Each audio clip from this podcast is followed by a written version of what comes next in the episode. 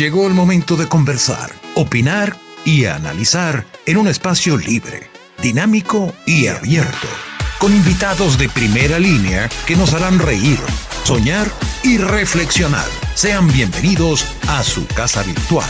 Esto es Sequera siempre se queja.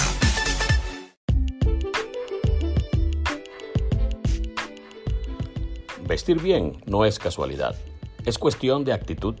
No podemos dejar en manos inexpertas el cuidado de nuestra imagen. Por eso, ponerse en las manos del maestro Carlo es la decisión más acertada. Ingrese al mundo de la exclusividad, ingrese al mundo de Carlo y en estos momentos difíciles de distanciamiento social, por favor, quédate en casa.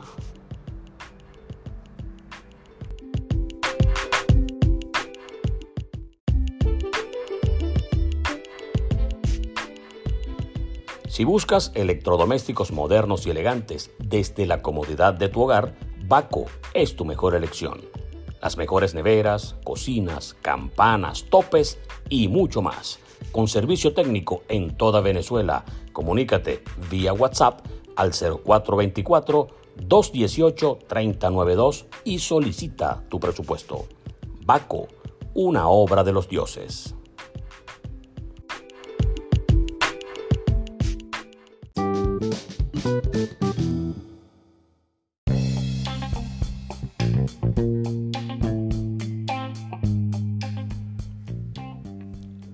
¿Qué tal amigos? Sean bienvenidos a una nueva entrega de Sequera Siempre Se Queja. Ahora en el segundo ciclo de entregas de este podcast que afortunadamente ha sido del agrado de la mayoría de las personas que se han comunicado a través de la mensajería de texto, a través de los mensajes de voz, que pueden ustedes mismos dejarlos a través de la aplicación de las diferentes plataformas. Está la opción de que con un mensaje de voz puedan expresarse en torno a lo que piensan con relación a este podcast. Muchos nos han enviado esos mensajes sugiriendo invitados, sugiriendo temas y poco a poco lo vamos a ir analizando porque no pensamos que iba a llegar tanto, pero sí, gracias a Dios ha sido bastante movidito todo esto y esto nos motiva a seguir adelante. Ya vendrán otros invitados, ya vendrán otros análisis, ya vendrán otros puntos de vista seguramente para todos ustedes. Por lo pronto seguimos en esta cadena de gente buena que llega a nuestro material virtual para compartir con ustedes parte de su historia personal, de su historia laboral y en este caso es la historia deportiva de uno de los jugadores que más impacto ha tenido en el béisbol profesional venezolano y que tuvo la oportunidad en grandes ligas también de conducir uno de los staff de lanzadores más importantes de los últimos años. Nos referimos al receptor venezolano Ramón Hernández. En breve estaremos de regreso en Sequera Siempre Se Queja para conversar un rato con el gran Ramoneta. Pausa y enseguida estaremos de regreso.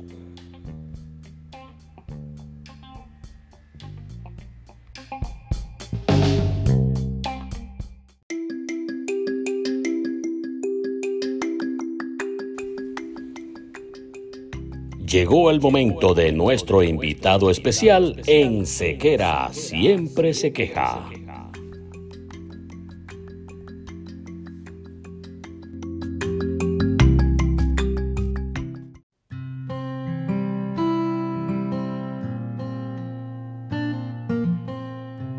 Lleva la cuarentena? Bueno, muy bien. Mira, yo creo que en realidad al principio pues uno lo ve diferente, pero en realidad me ha servido bastante para compartir y, pasar mucho tiempo con mi familia, pues con mis hijos, con mi esposa, ya que, bueno, todos saben que mi carrera siempre fue, eh, estar, estando siempre fuera de mi casa.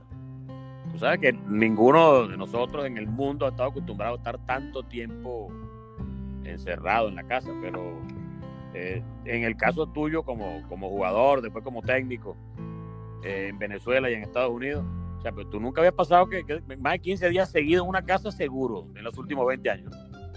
No, sí, eso, eso siempre fue así, pero por eso, como te expliqué ahorita, que, que me ha servido pues para compartir especialmente ya con mi hijo mayor que va el año que viene a la universidad, pues he tenido la suerte de ya de compartir con él aquí, estar con él todo el año, y así como quien dice uno lo va conociendo mejor porque como quiere uno está un tiempo y después se va y pasa es malo que uno pasa afuera que lo que pasa en su casa y, me alegra mucho porque como quien dice, como que los conocí, los voy conociendo mejor y son mis hijos, pero temo decir pues que ahora es que los estoy conociendo mejor, porque he compartido todo este tiempo con ellos y, nadie sale, siempre estamos todos en la casa, que, que siempre estamos en comunicación y, y, yo creo que, que, sirve, uno no los conoce hasta que en realidad pasan tiempo con ellos sin que ellos tampoco puedan salir, sino que todo queda en la casa, toda la comunicación, toda la comunicación es mutua.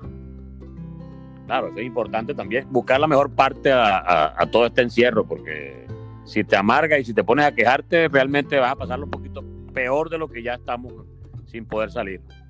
No, mira, yo creo que uno tiene que buscar ocuparse, hacer cosas en su casa, por lo menos, bueno, yo he aprendido a, arreglar cosas, que si los bombillos, la luz, la puerta del estante, que si he ayudado a limpiar un cuarto, a limpiar el patio, a lavar el carro, a limpiar el frente. En realidad me he ocupado en, todas esas cosas y, y, yo creo que mientras uno se mantenga ocupado, uno tiene que buscar algo que hacer.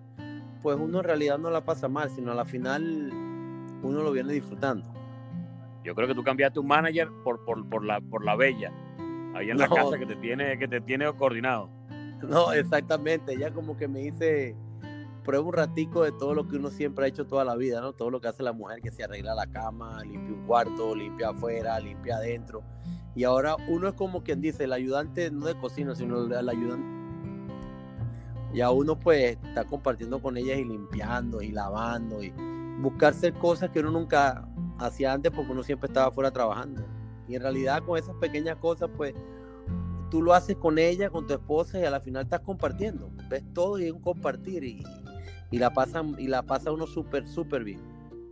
tú sabes que yo he tenido que cocinar aquí y mi esposa ha visto los platos que yo le mando y lo que he puesto en las redes y ya estoy condenado a que, bueno, ya, ya que sabes cocinar, cuando llegues a la casa no me venga a decir que no sabe hacer las cosas. Entonces, por un lado bueno, por otro tampoco es tan bueno, porque uno tiene que trabajar de más.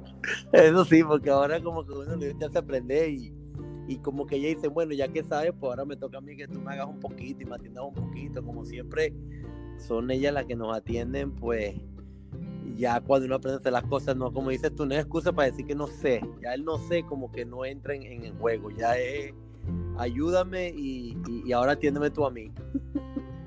Bueno, así son las cosas. Ramón, me mencionaba hace rato que tu hijo mayor, Randy, ¿no? Eh, va a, la universidad el año que viene. Y me estoy imaginando a Ramón Hernández, a quien conocí por allá en el año 90 y 98, por ahí, cuando era un muchachito con Pastora de los Llanos. Y pudimos eh, acompañarte incluso cuando debutaste en el 99 con los Atléticos de Oakland para quedarte 15 años jugando en las grandes ligas eh, la mayor parte de tu carrera en plan titular, salvo cuando las lesiones aparecían y cuando ya en la parte final que, que estaba ya en, el, en, la, en, la, fase previa al retiro. Pero ahora, ¿cómo, ¿cómo ve Ramón Hernández el hecho de que, de que tu hijo se está acercando a la edad en la cual tú debutaste en el béisbol? ¿Y eso cómo, cómo lo maneja? ¿Cómo se ve Ramón hoy eh, a través de su hijo? Mira, eh, lo que pasa es que eh, uno se crió diferente, ¿sabes? La crianza de uno a la de ellos aquí hoy en día, pues, es totalmente diferente. La mía fue en Venezuela, con mi mamá y papá, que eran, ¿sabes? unas personas, como se puede decir, normales. O sea, y, el fruto que uno veía para uno hacer su vida es salir a jugar pelota, salir del país, buscar mejoras. Eso era lo que uno veía. Ellos aquí pues, ¿sabes? E, ellos estudian, pero este país le, da, le ofrece muchas cosas, ¿sabes? Como estudian, juegan, como juegan tienen muchas distracciones también, que si van al amigo el fin de semana, que si ya se da, que si la fiesta aquí. Aquí en este país pues tienen muchas distracciones. Yo creo que para tú querer ser un, un deportista, tienes que estar muy enfocado, porque aquí tienes muchas opciones. Puedes ser deportista, o puedes jugar deporte hasta la universidad, si te gusta tanto, llegas hasta la universidad, lo juegas a los cuatro años en la universidad, pero entonces prefieres estudiar, porque aquí puedes estudiar cualquier carrera, sabes, este país pues tú estudias y hay mucho trabajo, puedes vivir muy tranquilamente con lo que te gradúes, entonces eh, eh, ah, tienes muchas opciones, entonces yo creo que eh, el, el Randy conmigo es una comparación totalmente diferente, es un estatus muy diferente. Yo creo que yo me he, tenido que acostumbrar al, al del de aquí. Por, él se crió, él, lamentablemente pues yo salí de Venezuela mucho tiempo, él nació, todos nacieron aquí. Y me ha tocado a mí más bien acostumbrarme a la vida de los adolescentes de aquí, que es una vida totalmente, como quien diga, no cómoda, pero, pero cómoda. Es como te explico eh, tienen todo, aquí tienen la facilidad. Un poquito menos de problemas que, en otra parte. Exacto, aquí puedes conseguir muchas cosas, no tienes tanto enredo de que, que, no hay algo, que es, para conseguir algo tienes que buscar muy difícilmente, aquí te ayuda que si la, las tiendas o el internet o las cosas en Amazon por X, todo puedes conseguir, puedes viajar a donde quieras, aquí con un trabajo normal pues te da para viajar unas vacaciones, te da para vivir tranquilamente, sin, sin, sin tener que, estar preocupado de que si tienes para comer o no. Pero eso es que aquí los muchachos, pues a, a, mí ha sido el que me ha tocado acostumbrarme al estilo de él. Porque es que son así, ellos una semana quieren pelota, quieren jugar béisbol, la semana siguiente quieren entrenar bastante, pero entonces la última semana, papá, he entrenado dos semanas, tres. Ya ahorita el fin de semana muy con mis amigos, voy para casa de mi amigo, ¿sabes? Se reúnen ellos, tienen su fiestecita, entre ellos, salen entre ellos, se visitan entre ellos. O sea, es, eh, muchas cosas. Yo creo que el atleta aquí tiene que tener mucha más concentración de qué es lo que quiere hacer. Porque estando todavía en, en, el liceo, como dice uno, todavía tú le preguntas y no sabe, porque van a la universidad. Yo creo que después de la universidad, del segundo año en adelante, yo creo que es, pienso yo, que, que ponen la madurez en qué quieren ser, si quieren graduarse como estudiante o quieren buscar un, un, deporte profesionalmente porque tienes el chance de, de aquí, aquí por lo menos te dan tres años para estudiar en la universidad. Si, tú, si eres buen pelotero, puedes jugar tres años y después el tercer año en el draft. Y resulta que si no caes en el draft o no quieres jugar, pues ya tienes tres años de estudio y ya lo que te faltaría sería un año para graduarte de la carrera que escogiste. Siempre es una ventaja. Ramón, recuerdo por allá en el año 99, 2000, los campos de entrenamiento, donde tenía una pelea deportiva con un manager que, bueno, tuvo bastante problemas en los últimos, los últimos meses a raíz del asunto del, robo de las señas y todo con los Astros de Houston. Pero tú recuerdas aquella rivalidad como jugador con AJ Hinch en esos campos de entrenamiento del 99, del 2000, cuando estaban peleándose eh, por la posibilidad de ser el receptor titular del equipo de los Atléticos de Oakland. Sí, sí, siempre. Él y yo pasamos dos, tres años en eso. Bueno, yo en realidad peleé el turno después del 99, porque yo tenía dos o tres años supuestamente discutiéndolo con él, pero en realidad no era un, peleando, era, era de él, pero, pero me decían a mí como que vas a competir por la titularidad, pero cuando empezaban los juegos, pues tú te das cuenta, yo cogía en sprint trainer 7 turnos y él cogía 40. O sea que en realidad nunca era como quien dice la, la pelea más, más, más igualada que había. Entonces, todo empezó después que yo subí a Grande Liga. Y sí, verdad que, que al año siguiente vinimos a competir, competimos como era y, y, yo salí con el puesto. Pero los años anteriores en realidad no era una competencia, era un disimular de ellos para que yo como que me fuera contento para Print Training por el año que había tenido y, y después allá pues estando allá pues no tienes más nada que hacer que jugar y, y irte para la categoría que te manden. Estuviste cinco temporadas con el conjunto de los Atléticos de Oakland. Y aparte de los eh, el aporte ofensivo, una de las cosas que te caracterizó siempre, o sea, tú, eras, tú lo único que te faltó fue un poquito de velocidad, porque tú tienes como dos bloques ahí en, los pies, pero apartando eso, gran brazo, eh, una capacidad bateadora significativa que, te convirtió en un pelotero más atractivo para, para los equipos por los cuales jugaste.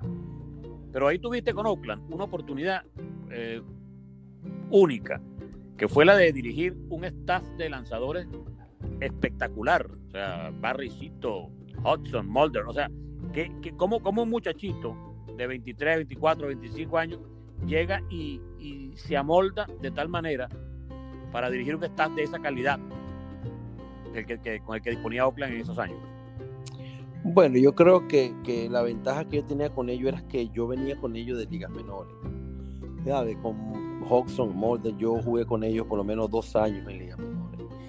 Y Cito, pues jugué uno y lo conocí después en Grandes Ligas, pero todos venimos de ligas menores. Y, y en ligas menores, pues Oakland tiene su, su forma como crear a sus lanzadores. Tienen una idea más o menos cómo, cómo quieren que su filosofía conjunto con lanzadores, que yo más o menos sabía porque venía de ligas menores. Ellos trabajaban en base desde lo mismo que se hacía en la rookie, era lo mismo que se hacía en Grandes Ligas, comparado como señas, como que era su filosofía de juego, como que querían que hicieran los bateadores, que querían que hicieran los lanzadores. Ya para cuando subieras a Grandes Ligas, pues no tuvieras ningún inconveniente, sino más bien ya tuvieras como una ventaja. Eh, eso fue que me ayudó un poco. Y aparte de eso, yo creo que fue la edad también. Como todos llegamos jóvenes, yo creo que la misma edad y el disfrutar el juego tanto y el querer tanto el juego, y a esa edad tú tienes totalmente la, estás empezando con el hambre de la competencia, sabes que estás llegando a, la meta que tú querías llegar, que era la meta que uno se veía. Y yo creo que llegando allá, pues ya tú sabes que, que dice, bueno, yo ya llegué aquí, ahora me quiero quedar. Y, y, y el o más para, para aprender lo más que puedas y, tratar, tratar de sacar ventaja de, de, de, lo que saben los coaches que están en Grandes Ligas, junto con lo que te ayudó a tirar, llegar, junto con lo que me ayudó a mí a llegar a, a Grandes Ligas, a los lanzadores, pues cómo mejorar para poder mantenernos, porque sabemos que es una liga que es la mejor del mundo. Sabes que el, hecho de estar en una organización tanto tiempo hace que de alguna forma le, tomes un cariño especial. Y tú hasta un tatuaje por ahí en un brazo tienes del, del elefantico de Oakland, ¿no? Bueno, sí, eso fue hace muchos. No, no, eso nunca me lo hice. No, el elefante nunca. Me gustaba el equipo, sí, pues nunca me dio un tatuaje porque yo sabía que el señor Billy Bean era una persona que él quería, él lo quería uno, eso quería que respondiera. Eh, no, no, él quería uno, pero quería más, él se quería más a él y, y, el dinero y el dinero que podía sacar más adelante formándolo a uno y después cambiándolo porque ya lo había hecho en muchas Billy le sacaba uno el provecho hasta que llegaba el año que uno más o menos tenía para discutir contrato o sabía que él iba a sacar más dinero porque valía más y en ese momento te cambiaba. Billy Bean no era una persona de que ponerse un tatuaje de un elefante en ese equipo mientras está ahí era una cosa muy, muy complicada porque con él nunca se sabe. ¿Te costó mucho la salida de Oakland? Bueno, me cambiaron, aquí tengo mucho rato, aquí tengo No, eh, al principio como todo, pues como, como lo único que sabía era el equipo de Oakland y pensaba pues que habíamos jugado bien, siempre clasificado y aparte de eso el año que me cambia, pues yo ese año venía de uno de mis mejores años, iba venía del juego de estrella, ¿sabes? Y lo menos que me va a pensar yo que me va a cambiar cuando tú tienes tu mejor año que por eso que te digo que Billy Bean tiene sus estrategias. Él esperaba que tú más o menos explotaras para poder sacar más provecho en lo que hiciera cambio y lo que hiciera cosas con los peloteros. Eso fue por la sorpresa, pero totalmente pues uno sabe que esto es un negocio y, y mientras uno siga yendo aquí porque lo sigan queriendo y uno siga uno mantenerse jugando, pues a la final uno se de pasaba. Y allí fuiste a San Diego. Ahora, ¿tú en, en qué momento de tu carrera estabas tú con Scott Boras? ¿Eh, eh, ¿En ese momento o cuando firmaste con Baltimore? Bueno, yo cuando estuve en San Diego, Scott Boras me, me, visitó y fuimos a comer en una oportunidad, pero trató de, representarme, pero yo no quise. Yo en realidad lo escuché bastante. es una persona muy inteligente.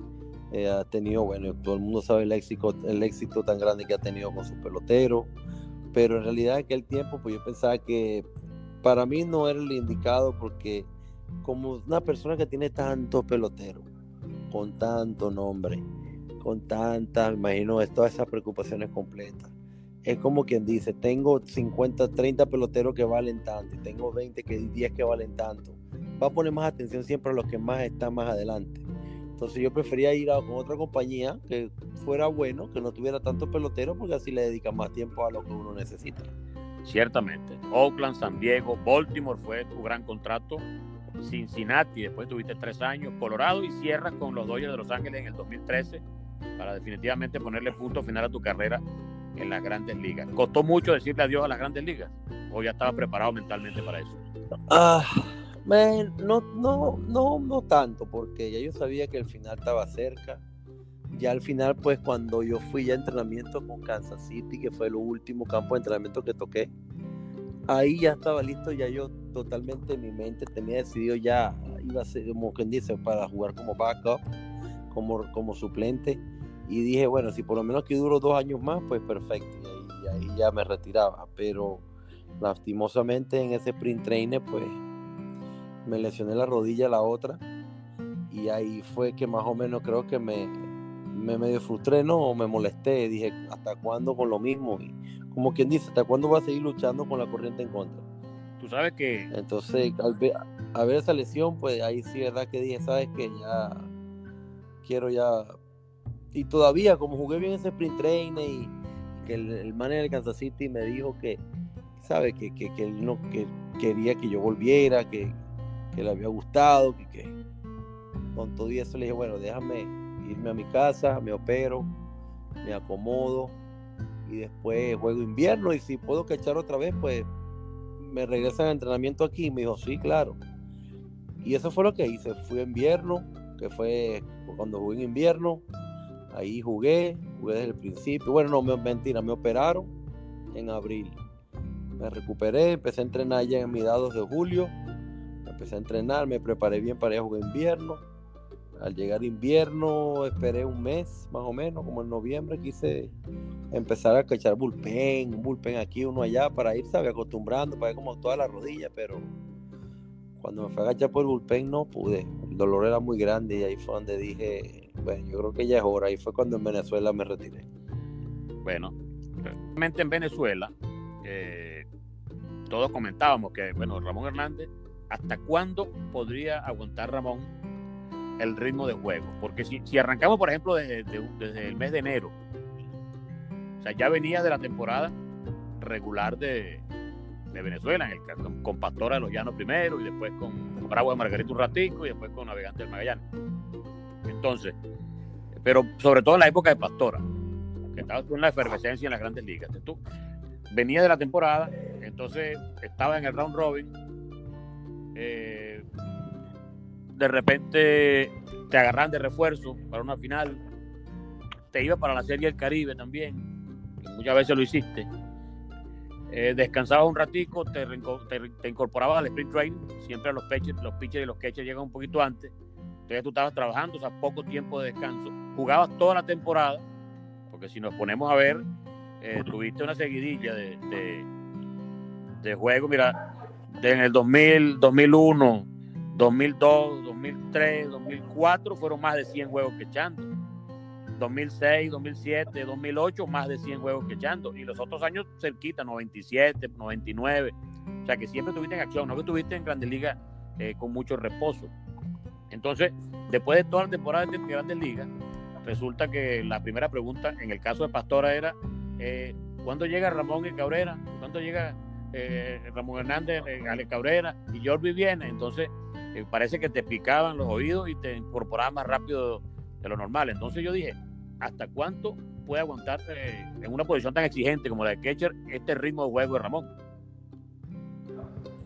Bueno, sí, por ese momento, ¿sabes? Uno no piensa, como uno piensa que está joven y está bien, y siempre estuve sano hasta que las lesiones, pues, en, colisiones y esa cosa fue como me pasaron lo de la rodilla. Uno, uno nunca piensa que hasta cuándo va a aguantar, más bien uno, uno lo que piensa es que uno puede para jugar y disfrutar, porque como uno eso es lo que le gusta. Entonces, como quien dice, uno llega a su casa, calienta su casa un mes, mes y medio, y después ya tengo que ir a trabajar. Quiero ir a jugar porque en realidad es lo que uno ama y es lo que uno sabe hacer. Y entonces, tú sabes ir al estadio, ver la gente, la competencia que, que, que cuando eres técnico las cosas son eh, distintas. Porque sí, son distintas porque, ¿sabes? Muchos peloteros te conocen, pero tienes que, ¿sabes? Dejarles el, saber que hay una raya que no pueden cruzar, ni ellos ni. Tú allá y yo aquí. Te somos afuera del terreno amigos, pero a la hora de empezar el trabajo hay que trabajar. Tú haces lo tuyo como jugador, que yo voy a hacer lo mío como técnico, que tratar de hacer la mejor estrategia que pueda para poder a ver cómo gano y poner las piezas donde las tenga que poner a ver si puedo ganar el juego de béisbol. Y darles a entender eso a los peloteros, pues que, que el pelotero es como, como, como uno cuando jugaba, tú mismo te metes y tú mismo te sacas el line. Así que aquí no hay excusa, que, si juego no juego, así son las cosas. Y, y ¿sabes? Siendo técnico, hablarle claro, hablar a los peloteros claro, quererlos ayudar, porque en realidad lo que me gusta a mí es, ¿sabe? Ayudarlos, dar, enseñar, enseñar lo que yo supe, lo que a mí me ayudó a llevar a jugar tanto tiempo. Yo pienso que, que sabe, dar eso y, ver en un pelotero cuando tú lo estás ayudando que empieza a mejorar y, y mejorar y mejorar y empieza a subir de categoría y, y, si algún día llega a la liga mayores, pues es como una satisfacción para uno mismo. ¿sabe? De ver de que lo que tú, lo que tú hiciste y lo transmitiste, pues sirve, ¿sabe? Te das cuenta que sirve, que, que no es nada más te sirvió a mí, sino que también sirve para que otras puedan hacerlo y, y llegar a la meta que todo pelotero que juega, pues quiere llegar a Grandes Ligas. ¿Sabes? que uno de los trabajos, un, trabajo, el trabajo de asistente, por ejemplo, de bench coach y todas esas cosas, son un poquito más estables en Venezuela, particularmente que el de manager que a ti te tocó estar eh, en, los dos puestos. Eh, bueno, de hecho, recuerdo haberte hecho una entrevista cuando te encargaste de, La Guaira. Sustituiste allí a, a, Waldo Villén un rato que se fue a la Serie Mundial, creo. Entonces allí debutaste oficialmente como manager ya de, de Tiburones. Parecía que dentro de la misma escuadra de La Guaira tenías chance de desarrollarte como técnico, pero apareció rápido Magallanes por un lado y después aparece la oportunidad de dirigir a Tigres de Aragua. Y cuando Tigres estaba muy cerca de la clasificación y habiendo transcurrido poco tiempo del campeonato, deciden prescindir de los servicios de Ramón. ¿Piensas tú que eh, el trabajo de manager es muy ingrato y muy poco reconocido? Porque no le dan chance a la gente, ¿no? No, no creo que... Hay unos, hay unos equipos que no dan chance, que el trabajo de manager es muy ingrato, pero yo creo que todo tiene que ver con, el, con los que dirigen el equipo. Yo creo que si los que dirigen el equipo, tienes que darte cuenta qué equipo tú tienes. Y tú no puedes esperar que venga un manager sabiendo que si tú tienes un equipo que no está en el tope, que no está completo, que tú sabes que le faltan piezas, tú no puedes exigir que llegue al primer lugar. Yo creo que hay equipos, si tienes todo completo y tienes un equipo completo, puedes exigir. Si tú vas a exigir, tienes que dar. Y dar significa preparar a tu equipo. Si tú preparas un equipo completo, que no le falte nada, que tú hables con el manager, le diga, mira, te tengo esto, esto, el manager esté de acuerdo también con lo mismo y diga, bueno, aquí tenemos un equipo para competir y por lo menos llegar a la final, pues está bien.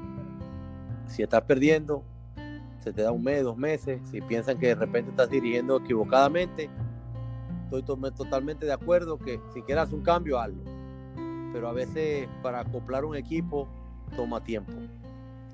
Pero ahora, si tienes un equipo que sabes que, son muchachos, pueden tener mucho talento, pero tú no sabes cómo van a salir. Muchos no han jugado en Venezuela.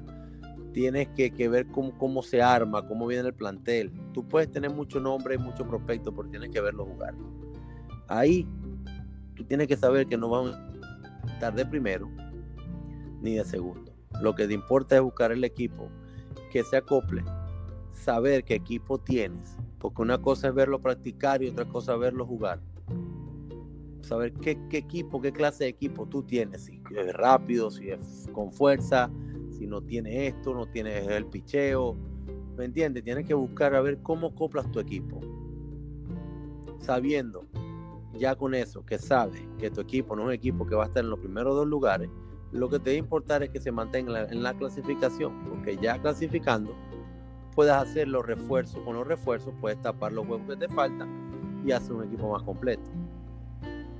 Siempre hay que tener buenas estrategias, sí, pero tú no puedes exigirle a un manager que tenga un equipo que tenga, que tenga muchos muchachos jóvenes que esté empezando a decirle quiero que quede campeón o quiero que esté de primero. porque Si no, van a votar a muchos.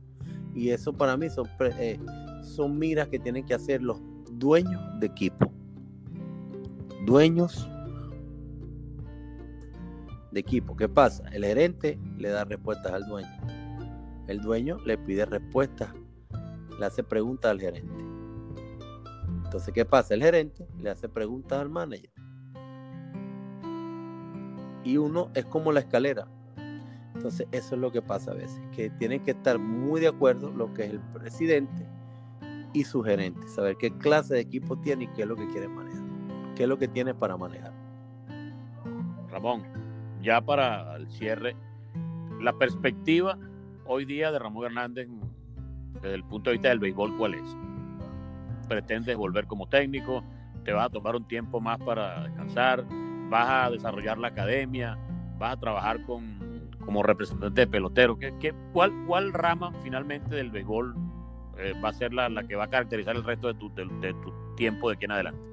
Mira, yo quiero ser técnico. En realidad quiero ser manager, pero quiero seguir trabajando en el béisbol, quiero ser técnico, me gusta mucho trabajar en el terreno, me encanta ayudar, pasar lo que, lo que yo aprendí en todo este tiempo jugando, tratar de mejorar eh, y tratar yo también de aprender, porque acuérdate que el béisbol, después que yo me retiré acá, ha cambiado muchísimo. Enseñan a veces otros equipos de otro estilo y me gustaría también aprender con esa, con esa esas nuevas experiencias y ese nuevo aprendizaje que tienen hoy en día muchos equipos, ¿sabes? Junto como, como el swing, como que lo que buscan ahora, hoy en día, que lo que esperan, que, que, la analística. Me gustaría aprender todo, porque yo creo que mientras uno más aprenda y se, y se meta más y, y sepa, este, uno está más completo. Yo creo que. Comentarista no, solamente de vez en cuando. De vez en cuando. No, comentarista de vez en cuando, porque eso te lo digo a ti, ustedes son muy buenos. Yo, para hablar así como son ustedes, tan, tan espontáneos y tan, y tan rápido, porque ustedes dan respuestas muy rápido. Eh, esa no la tengo yo todavía. Yo creo que me hace falta mi, mi, mi momentico entre ini para que me da tiempo suficiente para pensar. Pero no, mira, bueno, me encantaría ser técnico, me veo como técnico, como manager, me gustaría estar trabajar en el terreno es lo que me gusta, dar rol y tirar lanza, práctica, eh, ayudar, dar un consejo al pelotero como para que sea mejor, para darles puntos de, de, de, también de cómo buscar la debilidad al contrario, ¿sabes? Todos esos punticos también de picardía que uno aprende durante los años. Bueno, esperemos que puedan lograrlo y la calidad humana, que es importante porque ser buena persona, la tienes y eso es importante. Así que te agradecemos, Ramón, que nos hayas dedicado este espacio para Sequera siempre se queja, que es el nombre de nuestro podcast. No sé por qué se llamará así, pero ya la gente se está acostumbrando. Un abrazo, Ramón. Saludo a la familia y muchísimas gracias por estar con nosotros. Dale, mi hermano, a la orden y bueno, se me cuida mucho y tome todas las precauciones y que la pase muy bien. Un abrazo. Ramón Hernández estuvo con nosotros en Sequera Siempre se queja. Nos escuchamos en una nueva oportunidad. Hasta luego.